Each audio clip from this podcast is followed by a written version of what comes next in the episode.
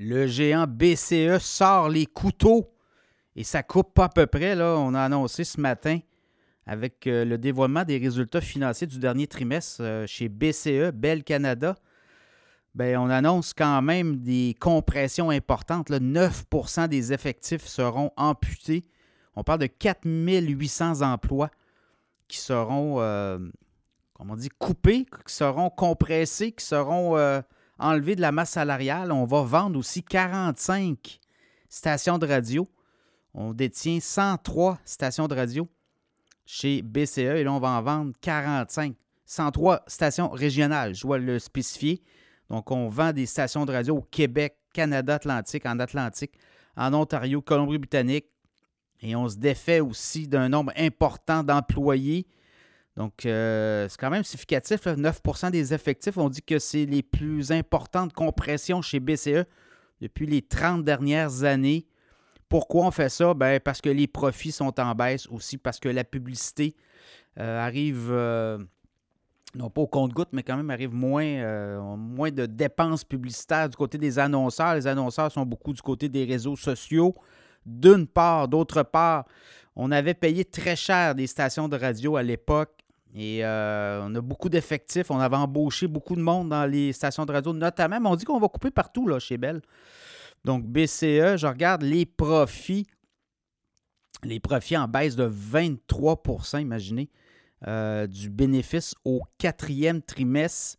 567 millions au quatrième trimestre l'an passé. Et là, on est à 435 millions. Donc, c'est une baisse de 23,3 Alors, imaginez, on est là-dedans. Donc, on va euh, aussi euh, par action, là, c'était 58 cents par action de bénéfice net l'an passé au quatrième trimestre. Et là, c'est 42 cents. Et là, sur l'année, là, vous voyez, là, baisse de 20,5% des profits. On était à 2,9 milliards de profits nets en 2022 pour 2023, l'exercice au complet. 2,3 milliards, donc 20,5. Ça explique, là, c'est ça qui explique un peu. Et euh, ben là, c'est la tendance aussi, vous l'avez vu aux États-Unis, les, les techs euh, ont licencié beaucoup. Euh, et là, ben, c'est au Canada. Ça va être ça pas mal. Euh, quand les, les, grands mouvements là, comme ça, et on veut préserver, évidemment, pour l'actionnariat, on veut préserver le prix de l'action. Prix de l'action, d'ailleurs, qui baissait un petit peu là, autour des 53, 52 50 mais ça pourrait avoir un impact sur le titre. Le titre de BCE, depuis un an, là, fait du surplace, clairement. On est à 61 L'an passé, pareille date, on est descendu jusqu'à 49,88 au mois d'octobre, même jusqu'à hmm, fin décembre. Je regardais, 19 décembre, on était à 51 On est revenu à ça à peu près. Là, je regarde vite, vite, vite. Donc, euh, c'est un peu ça. 51,20. Voyez-vous, le titre descend, euh, se fait frapper durement à la bourse ce matin, jeudi matin, au moment où je vous parle.